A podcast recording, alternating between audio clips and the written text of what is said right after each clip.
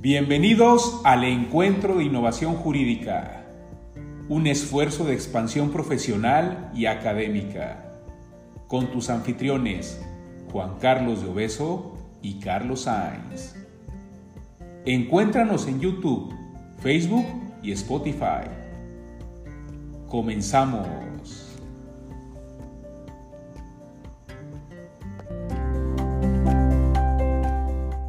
Hola a todas y a todos. Como saben, el Encuentro de Innovación Jurídica sigue en la era virtual. Quiero agradecer mucho al ITESO, al capítulo Jalisco de la Barra Mexicana de Abogados, a la NADE Jalisco y al Colegio Constituyente Luis Manuel Rojas por todo el apoyo. El día de hoy vamos a tocar un tema, me parece importante, mediático y que vincula mucho a la protección de los derechos de los contribuyentes, como es el proceso para la designación del titular de la Procuraduría de la Defensa de los Contribuyentes, conocida como PRODECON. Me da mucho gusto recibir el día de hoy tanto a Luis Alejandro Casaín López como a Gerardo Carrasco, quienes van a dar una opinión sobre su experiencia en este tema del procedimiento, la designación de la terna y sobre todo su experiencia judicial, qué han logrado en el amparo y qué medidas o obstáculos han obtenido a partir de ese amparo. Presento rápidamente a nuestros invitados. Primero tengo con nosotros a Luis Casarín, licenciado en Derecho y diplomado en Derecho Fiscal por el ITESO. Cuenta con posgrado en Derecho de las Sociedades y en Derecho de las Obligaciones y Contratos, así como maestría en Derecho Comercial y de la Empresa por la Universidad Panamericana, y cuenta con una maestría en Administración y Dirección de Empresas por el LEGADE.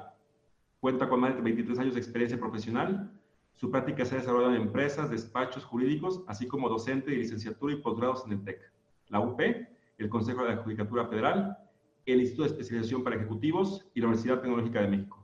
Actualmente es socio de despacho legal a Equitas Consultoría. Hola Luis, ¿cómo estás? Muy bien, ¿y tú? Bien, muy bien, gracias. Gracias por estar aquí. ¿eh? Al contrario. Por otro lado tenemos a Gerardo Carrasco Chávez, abogado especialista en litigio constitucional y administrativo, egresado en la Escuela Libre de Derecho, Cuenta con estudios de posgrado en Derecho Regulatorio y, y estudia una maestría en Derecho Financiero por la Universidad Panamericana. Ha impartido cátedra de Derecho Procesal Constitucional y Amparo en el ITAM y es profesor titular en la maestría de Anticorrupción impartida por la Universidad Panamericana. Participa en diversos foros, conferencias y paneles relacionados con litigio estratégico, derecho anticorrupción y derechos humanos. Ha desempeñado en su labor profesional como litigante en firmas internacionales como Hogan, Hogan Lovells y Watson Case, y actualmente, y es muy importante para el tema del foro, se desempeña como director jurídico en Mexicanos contra la Corrupción y la Impunidad. ¿Cómo estás, Gerardo?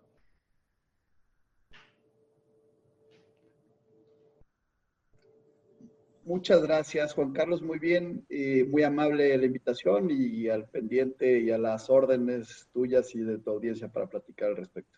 No, pues muchas gracias. La intención más que nada es hablar un poquito sobre el proceso de designación de titular de la PRODECON, que es un tema muy mediático y en el que creo que ustedes están muy involucrados.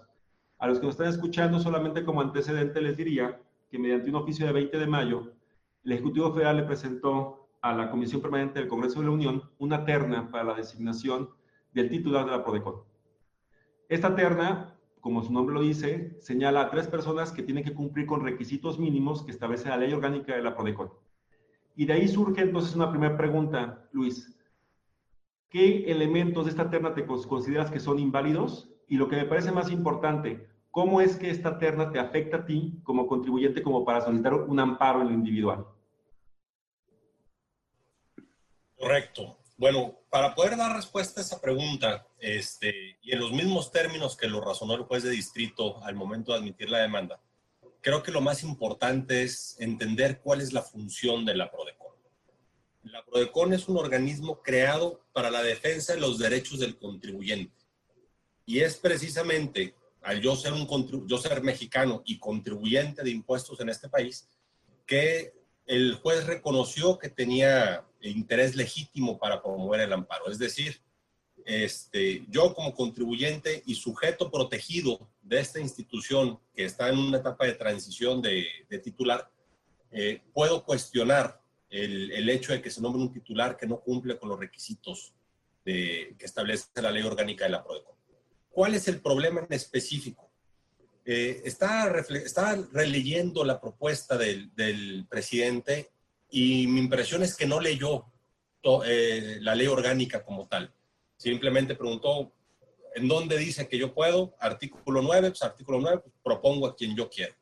Lamentablemente, los requisitos que debe cumplir el titular de la PRODECON están en el artículo 7 y no, y, no se menciona en ningún lado este, el artículo 7 en esta propuesta. Y no se menciona, y es evidente que no lo tenía a la vista, porque los candidatos propuestos, ninguno de ellos cumple con los requisitos. son siete requisitos distintos. Dos de ellos creo que son los más importantes, salvo la mejor opinión que, que pueda dar ahorita Gerardo, siendo el primero de ellos por lo menos cinco años de experiencia en materia fiscal. Eh, como saben, la materia fiscal es una materia compleja. Este, aún los especialistas le batallamos y tenemos foros y damos conferencias y asistimos a conferencias para entender de qué demonios se tratan los impuestos aquí en México. Y el titular de un órgano tan importante como la PRODECON debe ser sumamente técnico. Es más, si me preguntan en lo personal, creo que cinco años son pocos. Este, pero bueno, es un requisito, tener por lo menos cinco años de experiencia. Y otro de los requisitos por la naturaleza misma de la, de la institución, es independencia de criterio y autonomía. Y señala el artículo 7, no haber ocupado la posición de secretario ni subsecretario o subsecretario de Estado o titular de, de alguna entidad paraestatal en el gobierno federal, ni haber sido funcionario del SAT en los últimos tres años. Y en lo particular, el candidato Ricardo Rodríguez Vargas, ex titular de, ex, ex director del, del INDEP, del Instituto para devolverle al pueblo lo robado, lo que antes se conocía como el SAE, este, pues es una entidad paraestatal. Entonces está tachado dos veces por recién haber renunciado como titular de INDEP y por carecer de la experiencia mínima necesaria para, para dirigir este, esta institución. Eso conlleva a una violación directa a la ley orgánica de, de, de la PRODECON y en el fondo el amparo es algo muy sencillo. La ley dice que tiene que tener estas características, los candidatos propuestos no las tienen. Y es evidente que no las tienen porque el presidente en su propuesta hace una breve, breve relación curricular y en ningún momento este, de dicha relación curricular se desprende que estas personas tengan la experiencia. En lo personal, soy muy honesto, desconozco la trayectoria, seguramente deben de ser muy buenas personas y muy buenos profesionales, pero no para la PRODECON. Entonces, yo como sujeto beneficiario y protegido de la PRODECON, pues, tengo derecho a reclamar el hecho de que no se estén siguiendo los, los procesos establecidos en la misma ley para el nombramiento del titular. O sea, me hablas que es un tema de elegibilidad. Si los sujetos son elegibles con base en la ley orgánica y tienes un interés legítimo a partir de las funciones que hace la PRODECON de defensas a tus intereses como contribuyente. O sea, esto puede ser ejercido por cualquier contribuyente, por lo que estoy entendiendo, Luis, ¿no? cualquier contribuyente puede tener una legitimidad para presentar un amparo, entonces. Absolutamente. Este, eh, creo que es muy interesante tanto la suspensión concedida por el juez como el auto admisorio, porque precisamente abre la puerta de que este amparo de, en contra de la terna y el amparo que ya se, ya se empezó a promover en contra del recurso presupuestal de la PRODECON puede ser ah, promovido por cualquier contribuyente. Sí, o sea, me parece que ahorita la PRODECON es un punto interesantísimo, ¿no? Con la reducción del presupuesto y con una designación de un titular eh, que parece ser eh, un poco más a modo, digamos, al Ejecutivo, se vuelve un tema francamente complejo. Y aquí viene mi pregunta contigo, Gerardo. Eh, eres director jurídico de Mexicanos contra la Corrupción y la Impunidad yo te preguntaría dos cosas. ¿Podrías darnos un, antecedente de cuál es el objetivo, la misión de este, de, este instituto y cuál es la razón por la que tuvieron este interés de participar en este amparo particularmente? Claro que sí. Mexicanos contra la Corrupción y la Impunidad es una asociación civil sin fines de lucro que tiene por objeto combatir a través de cuatro armas principales actos de corrupción, eh, disminuir los índices de impunidad en nuestro país y en general cualquier acto u omisión que tiendan a lesionar el Estado de Derecho en México. Estamos convencidos de que México no está condenado a ser un país corrupto y pues nuestra misión la combatimos a través de cuatro distintos frentes. A través de la investigación aplicada, del periodismo de investigación, la comunicación y movilización social y por supuesto el litigio estratégico.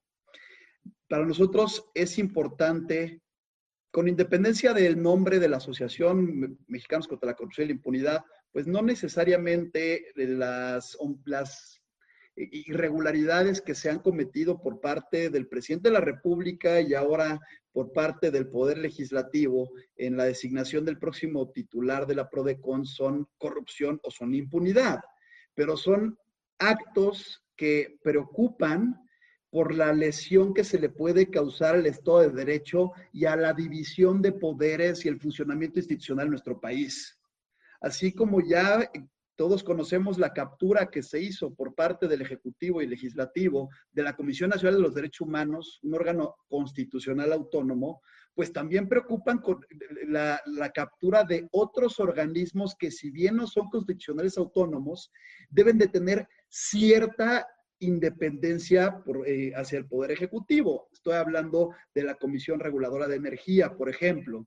Y bueno, pues igual de importante, si bien no es constitucional autónomo, la PRODECON es un órgano descentralizado, no sectorizado, que precisamente como se encarga de velar por los intereses de quienes pagamos impuestos, personas físicas o empresas, quienes pagamos impuestos en México, pues por lo menos su titular sea una persona que no tenga vínculos con el poder ejecutivo en turno, con algún partido político. De ahí que los requisitos, si bien no son tantos, son muy importantes y estos deben de respetarse en todo momento para evitar la captura, otra captura de un organismo que se encarga de servirle a la ciudadanía, ¿no? ¿Qué digo? Entonces, las finalidades propias del organismo están muy de la mano del discurso, ¿no? el ataque a la corrupción, el ataque a la impunidad.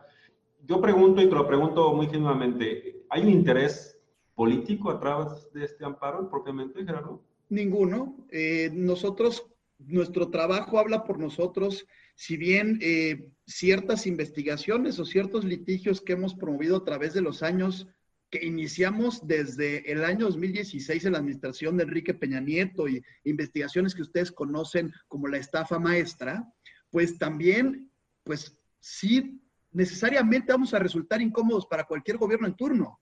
No, no, no, no, les gustó la estrategia para tratar de frenar el ilegal proyecto de Santa Lucía, eh, y tratar de reanudar un proyecto de aeropuerto en Texcoco que sirva eh, a, la ciudadanía y a la demanda eh, en materia de aviación civil que existe en la Ciudad de México. Tampoco les gustan las investigaciones que hemos sacado ahorita en la cuarentena respecto de pues, las compras irregulares por parte del IMSS de, de ventiladores pulmonares, pero es lo que nos toca hacer. Nosotros como sociedad civil siempre trabajamos con una agenda que no tiene intereses políticos ni intereses económicos, es una agenda ciudadana. Y como sociedad civil tratamos de articularnos junto con otros actores para tratar de defender el Estado de Derecho en México, como lo hemos hecho en otras ocasiones desde nuestra oficina. Esta vez, pues tratamos de coordinar y de sumar esfuerzos con despachos de abogados, fiscalistas y abogadas que han, que por supuesto colaboraron de manera pro bono de, manera gratuita y desinteresada, porque quieren hacer Horas México y su interés es defender las instituciones mexicanas, pero así como también con otras organizaciones como México Justo Asociación Civil, que también es una organización encargada de eh, velar por, por el Estado de Derecho en México y combatir las irregularidades. Entonces, los intereses son únicamente ciudadanos y pues esto nos da muchísimo que hacer y que trabajar no solamente en este caso, sino en otros asuntos como probablemente ya han venido conociendo respecto a la trayectoria de mexicanos contra la corrupción y la impunidad. No, maravilloso. Me parece importante aclarar por, por las noticias y lo que sale en los medios. Veo ahorita entonces, Luis, que tú estás apoyando la causa de manera pro bono en una época de COVID complicada para el acceso a la justicia. Y yo te preguntaría, eh, por la experiencia que hemos tenido los litigantes, pues qué obstáculos en, la tramitación de este amparo tuviste para poder acceder a la justicia en general? ¿Cuál ha sido tu experiencia de acceso a la justicia? Desde que el Poder Judicial empezó con el sistema de justicia en línea, yo empecé a promover amparos en línea. Este, simplifica en buena medida el, eh, el poder acudir al amparo. Pero precisamente lo que mencionas es relevante. Esta época de COVID es extraña. Es extraña ¿por qué? porque hay juzgados, pero no hay juzgados los términos corren, pero a veces no. Este, entonces, atendiendo a la naturaleza de cada asunto, este, se podría o no tener acceso a la justicia. Y más, y más ahora que el día de hoy salieron publicados varios acuerdos donde se prolonga el, tema de suspensión de actividades hasta el 15 de julio. Entonces, este, el Poder Judicial señaló que a partir del 16 se reanudan las actividades de los juicios en línea y antes del 16 y presencialmente únicamente se, se atenderían casos urgentes. En el amparo que se promovió, elaboramos un apartado especial respecto de la urgencia y, y, y, lo necesario de, de, del amparo. Y el juez de distrito en, al principio lo que hizo fue rechazar eh, el, el, amparo. ¿Saben qué? Sí lo vamos a atender, pero lo vamos a atender a partir del primero de julio. Este, estábamos a dos días o tres de, de que pasara el 16 de julio, que es cuando se reactivará en línea. Y entonces tu, tuvimos que promover una queja urgente de resolución, de resolución perentoria de 48 horas, señalando precisamente, por una parte, que el amparo era urgentísimo y por otra parte, que al momento en que se resolviera la queja, ya ese, ese plazo del 16 de, de, de junio ya se habría superado y por lo tanto se tendría que reanudar el procedimiento por haber sido presentado en línea con independencia de que fuera urgente o no. El tribunal colegiado recogió este argumento que de, los dos era el más sencillo de otorgar porque no podía mejorarse lo otorgado, así retomaran el de la urgencia, y le ordenó al juez de distrito darle trámite al, al, al amparo.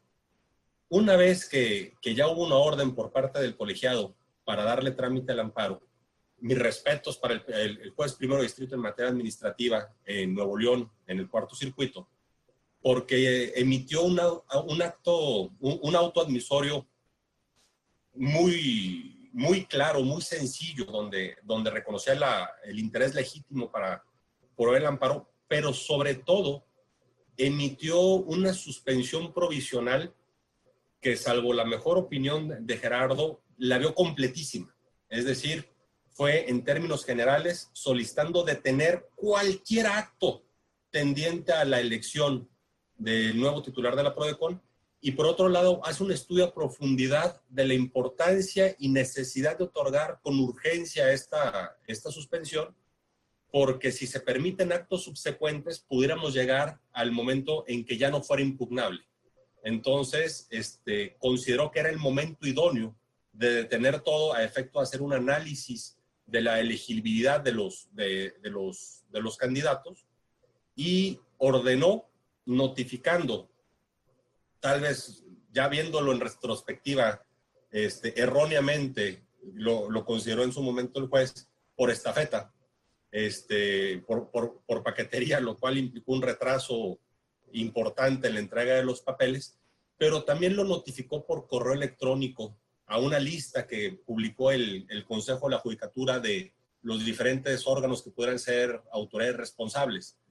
Entonces, eh, estábamos en una situación muy extraña, porque había una audiencia programada para el viernes, eh, una sesión de la tercera comisión de la, de la Comisión Permanente, donde se iba a entrevistar a los candidatos. Había una suspensión que ya estaba en medios, ya era un hecho notorio y conocido de todos que existía la suspensión, pero la notificación específica a los, a los miembros de la, de la tercera comisión faltaba porque la paquetería no había llegado. Entonces se dio un fenómeno muy extraño, porque hubo dos bancadas y un, y un legislador que se bajaron de la sesión, acataron la, la suspensión y lo manifestaron por escrito acompañando copia de la suspensión al presidente de la comisión. Entonces, sin lugar a dudas, el presidente tenía en sus manos la, la, suspensión. Y la comisión empezó a sesionar en canal abierto, de, a través del canal del Congreso, y empezaron a discutir los pros y contras de violar la suspensión. Digo, para efectos prácticos, eso fue lo que, e, e, eso fue lo que realizaron. Oigan, sabemos que está esta suspensión, este, incluso la bancada del PRI se bajó, la bancada del, del, PAN se bajó, el, legislador Mancera se bajó. Pero ¿qué onda? No nos ha llegado, no nos ha llegado la notificación formal de esta, de esta suspensión. Le seguimos, nos detenemos. Este, y fue en esta discusión donde hubo comentarios desafortunados por parte de, de algunos de los legisladores, donde cuestionaban el hecho de que un, un ciudadano X así fue, así fue como, como lo dijo un ciudadano X, pudiera promover un amparo de esta naturaleza, cuando la naturaleza del amparo es precisamente que es un medio de defensa al alcance de cualquier ciudadano. O sea, como lo dijo Gerardo muy bien hace ratito, esto no es un ejercicio en política, este es un ejercicio en ciudadanía. El, amparo de un ciudadano X puede detener la maquinaria del Estado.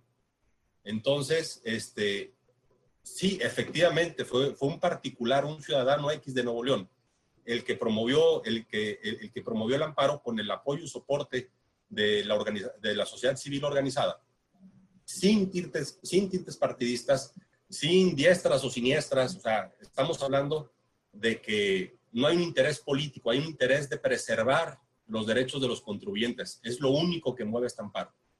Este, y lamentablemente el viernes se sesionó, se entrevistaron a los, a los, a los candidatos y en esas entrevistas se puso en evidencia la falta de elegibilidad de, de los mismos. Si en el papel no cumplían con los requisitos, de las entrevistas fue palmario el hecho de que los, de que los candidatos no, no, tienen, no tienen los alcances necesarios para poder dirigir un instituto como la PRODECON.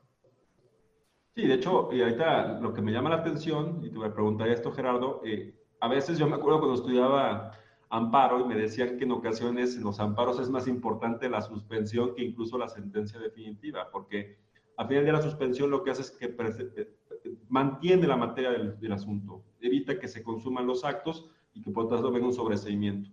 Aquí, por ejemplo, en Jalisco, y te comento, Gerardo, para no se estén enterados, tuvimos una particularidad con la designación de los consejeros de la Judicatura del Estado, que también fue un, juego de rápido, designan acto soberano, y aunque seguramente venga lluvia de amparos, pues puede ser que venga una negativa por el tema del acto soberano y toda esta teoría de, de los diputados. Aquí me parece que lo interesante de la organización, el apoyo de Luis Probono en apoyo a la organización de generar este tipo de mecanismos, este diálogo jurídico, fue justamente la suspensión en este momento. No sé si me puedas comentar cómo revisaste esta, cómo, cómo entender esta suspensión, cuáles son sus efectos propiamente, para luego entrar un poco más en el tema de los, del cumplimiento. Claro, primero que nada, reconocer y aplaudir la valentía de Luis, porque pues sin duda no es fácil eh, poner el nombre, tu propio nombre, ¿no? Eh, en una acción que confronta directamente al Estado y que se mete en contra de intereses políticos del otro, del otro lado bastante fuertes, aunque este no sea el propósito, ¿no? Entonces, eh, pues si es de reconocerlo, mi querido Luis, de verdad te felicito y cuentas con el respaldo de mi organización en todo durante este proceso y los siguientes que sigamos haciendo un equipo contigo y con tu despacho. la suspensión en términos muy sencillos, eh, sabíamos de antemano que el presidente de la República propuso a tres candidatos, dos candidatos y una candidata, que a todas luces no cumplen con los requisitos objetivos que establece la ley para que se ocupe este organismo. A ver, hay que decir una cosa, la PRODECON desde 2011, y esto no lo digo yo, lo dicen en el medio abogados fiscalistas, los dicen, lo, lo dicen los, el Colegio de Contadores. Se sabe que la PRODECON ha sido un organismo que sí ha representado una defensa real a la ciudadanía. También le ha convenido al Estado mexicano. ¿Por qué? Porque a través de sus procedimientos de conciliación han logrado que se entere bastante dinero y evitar litigios costosos a ambas partes a la Hacienda Pública Federal. Entonces, es un organismo que venía funcionando muy bien a cargo de Diana Bernal, ladrón de Guevara, pero pues entra este nuevo gobierno, eh, Diana Bernal deja la, Procuraduría, el segundo al mando eh, se asume como procurador en funciones y seguía continuando muy bien porque tengo entendido que el que la persona que ahorita está en funciones es una persona capaz y es una persona que vela de verdad por los intereses del, contribuyente con independencia de presiones políticas recibidas por parte de la por, por, parte de la Procuraduría Fiscal o por parte del SAT o por parte de la propia oficina de la Secretaría de Hacienda. Entonces, al ver que las, en la terna propuesta por el presidente de la República viene un personaje que es el titular hasta principios de junio del llamado Instituto para devolver al pueblo lo robado, pues era evidente que se quería poner uno incondicional del gobierno a cargo de esta, eh, de, esta Procuraduría, pues en contra precisamente de los intereses de quienes pagamos impuestos. Entonces, este amparo, pues el requisito indispensable era el obtener una medida cautelar, porque como bien dices, Juan Carlos, de realizarse el procedimiento y votarse eh, y elegirse al titular, pues el amparo se iba a quedar sin materia, así como sucedió con los juicios de amparo promovidos en contra de la designación de Rosario Piedra en la CNDH. Entonces, aquí, pues la medida cautelar simplemente pone eh, sobre la mesa el interés de Luis Alejandro como contribuyente, la situación especial frente al orden jurídico que guarda como contribuyente y como, ciudadano eh, respecto a por qué él como contribuyente necesita una procuraduría eh, que por lo menos el titular cumpla con los requisitos mínimos objetivos que establece la ley orgánica.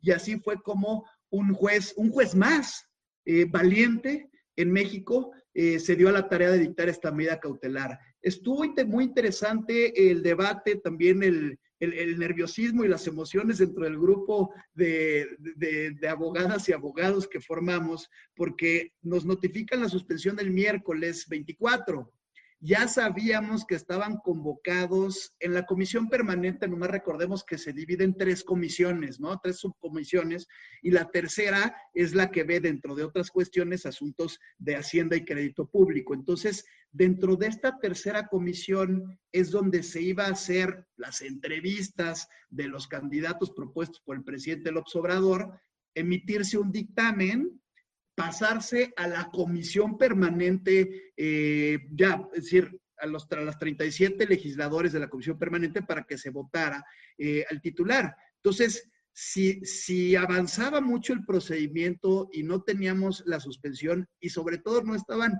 debidamente notificados de la suspensión, pues era cuestionable si podían o no sesionar. Entonces nos estaban comiendo las prisas para el viernes de la semana pasada, el viernes 26 de junio vimos cómo de manera responsable, pues legisladoras y legisladores de oposición dijeron, pues yo no voy a violar una orden judicial, porque con independencia de si está notificada formalmente la comisión permanente, ya es un hecho notorio, está en medios, se envió a todos los correos electrónicos de los integrantes y las integrantes de la comisión.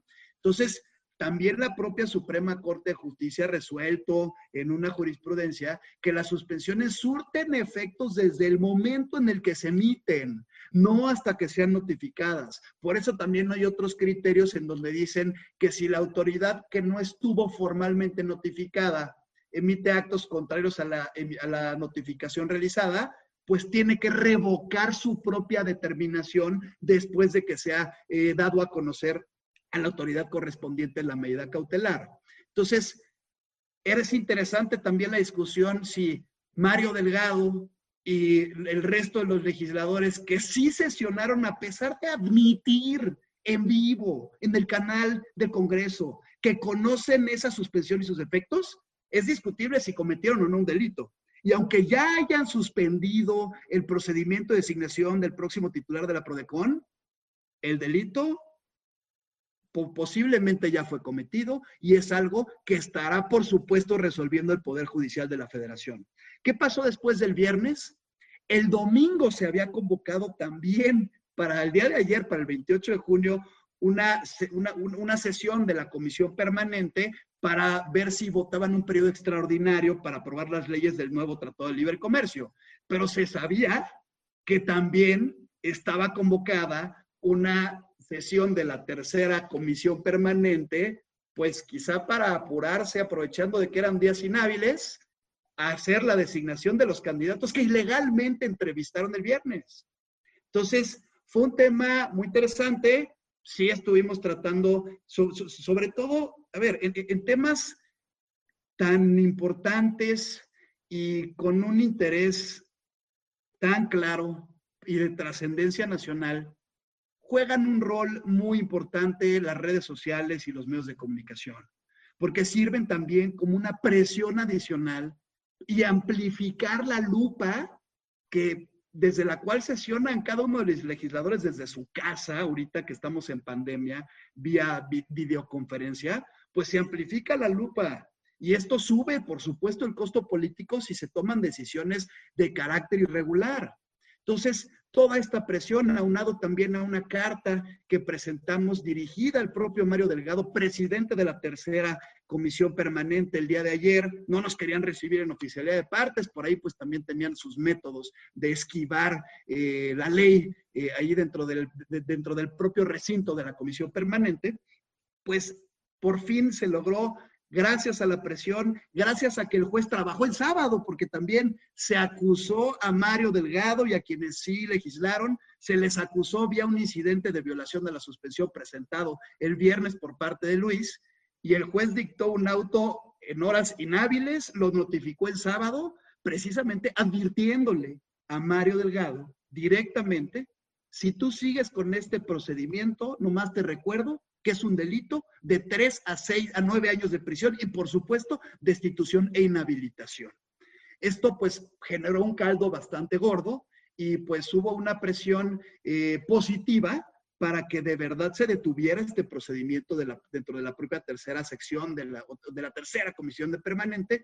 Llamaron a una sesión el día de ayer, domingo 28 de junio a la una de la tarde, en donde pues ya se dieron por notificados porque sí habían recibido por correo electrónico esta suspensión y que por lo tanto se para el proceso hasta nuevo aviso. Ahora, ¿qué viene? Pues la defensa de la suspensión provisional en, un tribunal colegiado, porque por supuesto que será impugnada a través de una queja de las llamadas quejas 48 horas, ¿no? Sí, de hecho, iba a preguntarte eso. Me, llama la atención que me habían presentado la queja de las 48 horas contra la provisional.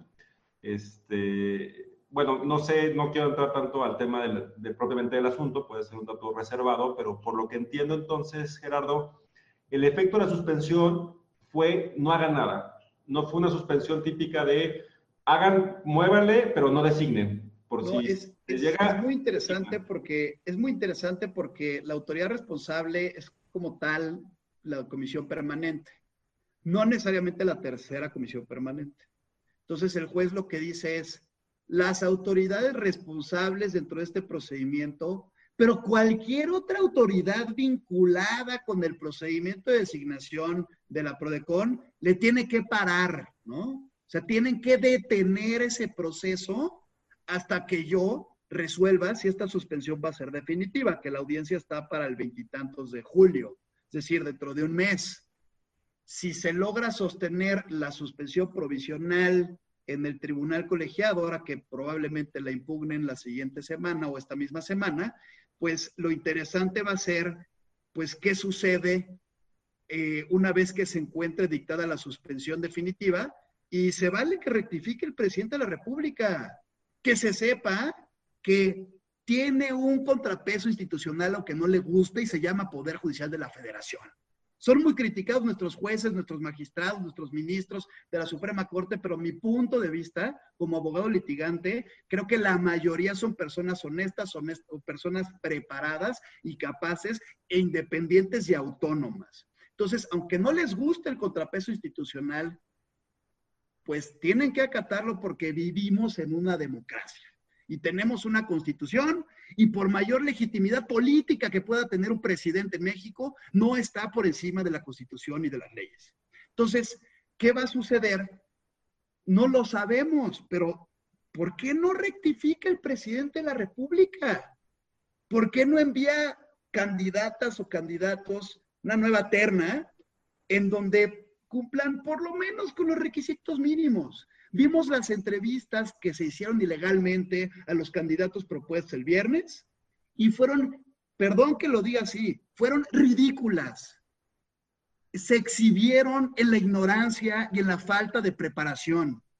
También se exhibió Dolores Padierna, la legisladora Dolores Padierna, porque hablando del incondicional del presidente López Obrador, el del Instituto para devolver al pueblo robado, dijo que esto no eh, viola ningún requisito porque el Instituto para devolver al pueblo lo robado no es una entidad paraestatal, es un órgano desconcentrado. O sea, la diputada Dolores Padierna le hizo falta leerse el articulito 2 de la Ley Federal para la Administración y Enajenación de Bienes del Servicio Público, en donde claramente se indica que este instituto es una entidad paraestatal porque es un organismo descentralizado.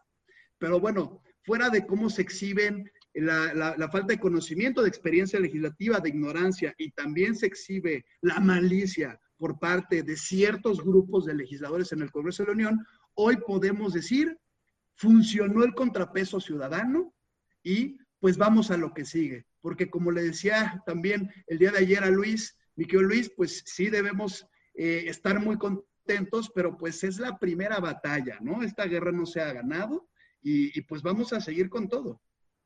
Y creo que aquí entonces, nomás para recapitular, tenemos la suspensión, no se puede hacer nada, y ahí lo que yo te preguntaría, Luis, la suspensión no es una, no es cualquier cosa, ¿no? Para nosotros los abogados, es un elemento fundamental, no es una piedrita para una política pública, es un, es un derecho, es un, y es un parte de, regulación de derechos fundamentales, elementos de dignidad, etcétera. O sea, no es cualquier cosa. ¿Cuál es el estatus actual del cumplimiento de la suspensión por parte de las responsables? Como lo mencionamos, este, hace, hace ratito, hay una violación clara a la suspensión por la sesión del viernes donde entrevistan a los candidatos. El mismo viernes, mientras en una pantalla estaba puesta la, la sesión, en la otra estábamos presentando el incidente de violación a la suspensión ante el juzgado. Eh, en tiempo real, o sea, es, lo padre de la tecnología de hoy en día, se, hacen las cosas mucho más ágiles.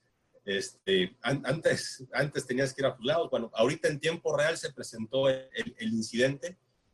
Y, y, también atendiendo a tu pregunta de por qué no han presentado o no habían presentado la queja, yo creo que presentar una queja es acusar de recibido este, de, de, de la suspensión y no querían.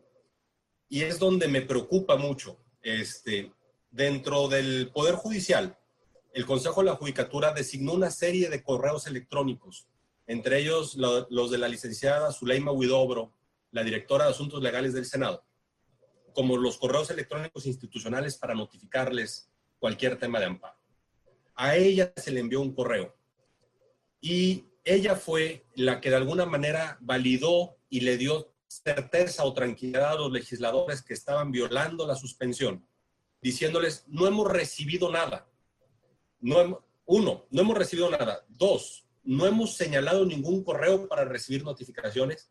Y tres, ya están todas las oficialidades cerradas. Entonces, aquí, aquí opera algo que se llama la teoría de los actos propios, la doctrina de los actos propios, donde pues no puedes quejarte de que no te notifiquen cuando tú mismo estás activamente impidiendo ser notificado. Este, e, e, e, es un tema muy curioso. Y de nueva cuenta, las redes sociales tuvieron un peso, porque por Twitter eh, se le envió a la, a, la licenciada Huidobro la copia del oficio de Consejo de la Judicatura donde aparecía su correo y se le preguntó si había checado su correo porque ella es la que, ella es la que recibía las cosas. Y contestó señalando que no, que no había recibido nada y que por ello eh, e, ella había validado este, el que sí se pudiera sesionar. Pero ojo, como ya lo mencionó Gerardo, hay criterios que cuando te haces sabedor de, una, de, de, de algo, pues no te puedes, se, subsana cualquier vicio en la notificación o incluso la notificación misma. Entonces, hay un video de los legisladores discutiendo activamente la conveniencia de romper con la suspensión. Y como bien lo mencionas, no es una piedrita, debió haber sido un muro infranqueable para la autoridad.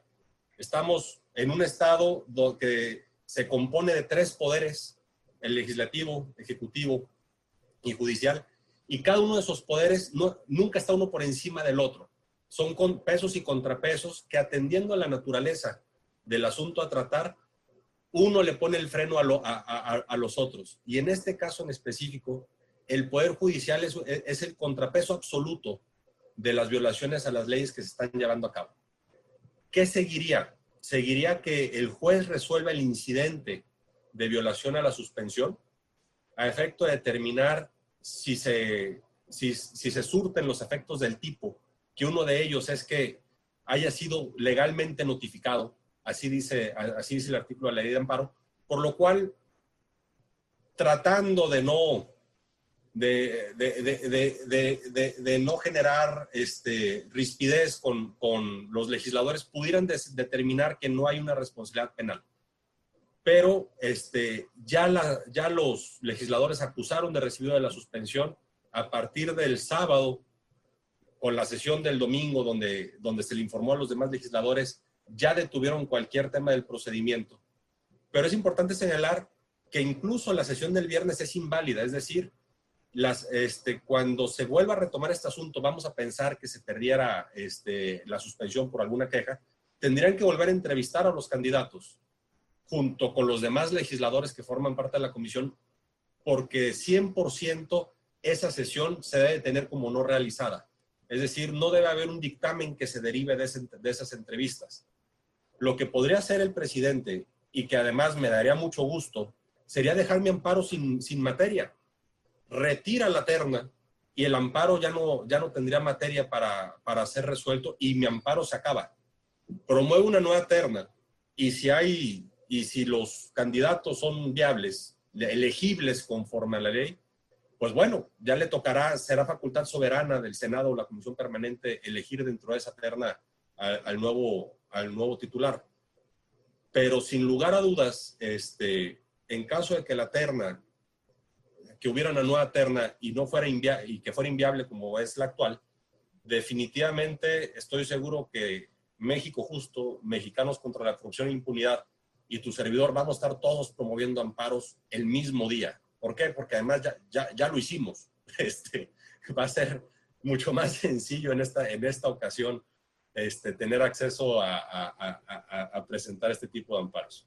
Pues por lo que entiendo en este momento, si todos, ahora sí que si todo sigue igual, no tenemos todavía una designación de procurador, ¿no? Para efectos de la PRODECON tenemos, dependemos de autoridades, dependemos de que el colegio, primero que se presente una queja, que el colegiado en su momento pueda revocar la provisional o en su momento lleguemos a julio a la definitiva y por cualquier razón el juzgado no niegue, la definitiva. Eso es en el propio juicio y entiendo que puede ser paralelo dejar sin materia a través de una terna que sería ya evaluar la elegibilidad de esa terna propiamente, ¿no? Pero ahorita lo que podemos decir es que en este momento, y hasta que no pase una acción, está detenido el proceso.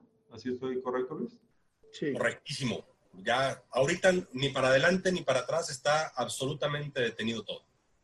Bueno, pero nos queda poco tiempo porque sabemos que también tienes una agenda ocupada, pero me parece que es importante. Me gustaría saber tú como, como digamos, encabezando este tema de organización, apoyar a la, organización civil, estas experiencias del amparo, ¿qué te generan? Eh, ¿Cuáles son tus reflexiones finales sobre este tema del amparo? Mira, eh, en primer lugar, una vez más, demostramos, como lo decía hace unos momentos, que tenemos poder judicial en México. Tenemos contrapesos institucionales y pues hay que seguir agotando y ejerciendo el derecho de cada quien de acceso a la justicia. Por ahí nos decía Dolores Padierna que somos una bola de conservadores, neoliberales. No sé cuál sea la ideología política de Luis, eh, pero no somos conservadores. Dejen de estar tachando al mensajero. Enfóquense en el mensaje. Revisen si algo están haciendo mal y corríjanlo. Es de sabios saber rectificar y reconocer que uno se está equivocando. Entonces, una vez más, se pone en alto el nombre del Poder Judicial de la Federación. Y en segundo lugar, se demuestra que la sociedad civil organizada funciona y funciona de manera correcta. Nosotros como abogados y como abogadas creo que le debemos mucho de regreso a nuestro país. Y por eso mismo, hoy en día que estamos viendo tantas irregularidades y tantas eh, ilegalidades cometidas y esto lo hemos escrito y lo hemos probado a través de distintas investigaciones en Mexicanos contra la corrupción y la impunidad. Cuando hay tantos ataques a las instituciones democráticas de nuestro país, el papel de la abogacía es más importante que nunca. Y el papel de la abogacía haciendo litigio estratégico de manera pro bono y de manera desinteresada. Yo invitaría a que abogados como Luis y como el otro equipo también, como más miembros del equipo de la sociedad de, despachos jurídicos se han sumado, que todos nos sumemos, que todos hagamos Horas México y que sigamos dando la lucha, porque esto apenas va empezando. Faltan todavía muchos años con agendas políticas donde se pretenden destruir instituciones. Por supuesto que hay cosas positivas también en este gobierno, pero ahorita el papel debe ser defender las instituciones que si bien son perfectibles, todavía nos quedan algunas, ¿no? Muchas gracias, Gerardo. Bueno, yo más para cerrar, Luis, ¿ves ahorita un, un, un, reto de la autonomía e independencia del Poder Judicial en este asunto? Yo creo que, uno, lo más rescatable de este procedimiento es la valentía, por usar una palabra que podemos decir en, en línea, del, del, juez primero de distrito en materia administrativa de Nuevo León. Qué bárbaro. O sea, hizo una excelente suspensión, un excelente autoadmisor. Pero es, es, un reconocimiento a todo el Poder Judicial y, yo me encantaría estar platicando contigo en una semana diciendo exactamente lo mismo del Tribunal Colegiado, porque muy seguramente esto será impugnado a través de una queja y esperemos que el Poder Judicial manifieste su independencia, su autonomía de, los, de, los, otros dos poderes, eh, señalando eh, que no es viable levantar la suspensión porque sí hay una, hay una violación evidente en el fondo a la ley. Me gustaría terminar, eh, hay, un, hay una obra de Shakespeare, Enrico Tavo, donde hay una, una frase que se llama el interpretado. La frase es, lo primero que tenemos que hacer es matar a todos los abogados. Y, y, se, y, se interpreta como una crítica a los abogados. Pero leyendo en contexto esa frase de Shakespeare, en realidad no, están discutiendo de cómo hacerse ilegalmente del poder, de cómo, de, cómo tomar posesión en forma ilegítima del poder. Entonces, al, decir, lo primero que tenemos que hacer es matar a los abogados, es, es un llamado, es un elogio a los abogados, porque los abogados en este tipo de circunstancias somos quienes podemos detener el, actuar arbitrario, irregular o ilegal de la autoridad. Y ese es el peso que, que debemos de tener cada uno. De ahí el llamado a la acción que hace Gerardo. Como bien lo señalaste tú, Juan Carlos, cualquier contribuyente puede promover este amparo. A mí me encantaría que es la, la suspensión pendiera no de un solo asunto, que pendiera de 200 amparos promovidos por, por ciudadanos X, ciudadanos como tú, como yo, como Gerardo. Este, y, la, y, la, y la demanda está a disposición. Es decir, tanto en, México, en Mexicanos eh, Unidos contra la Corrupción y la Impunidad, como en México Justo, como su servidor, encantados de las vidas les, les podemos proporcionar e incluso ayudar a presentar la demanda de amparo tanto contra la terna contra, como contra el recorte al presupuesto de la PRODECON. Porque no hay que olvidar que la PRODECON sufrió un ataque en pinza. Por un lado te, te pongo un titular que tal vez no sea, que no va a ser el idóneo. Y por otro lado te quito el 75% de tu presupuesto cualquiera de las dos que prospere, se desmantela la institución. Entonces, es importante el llamado a la acción.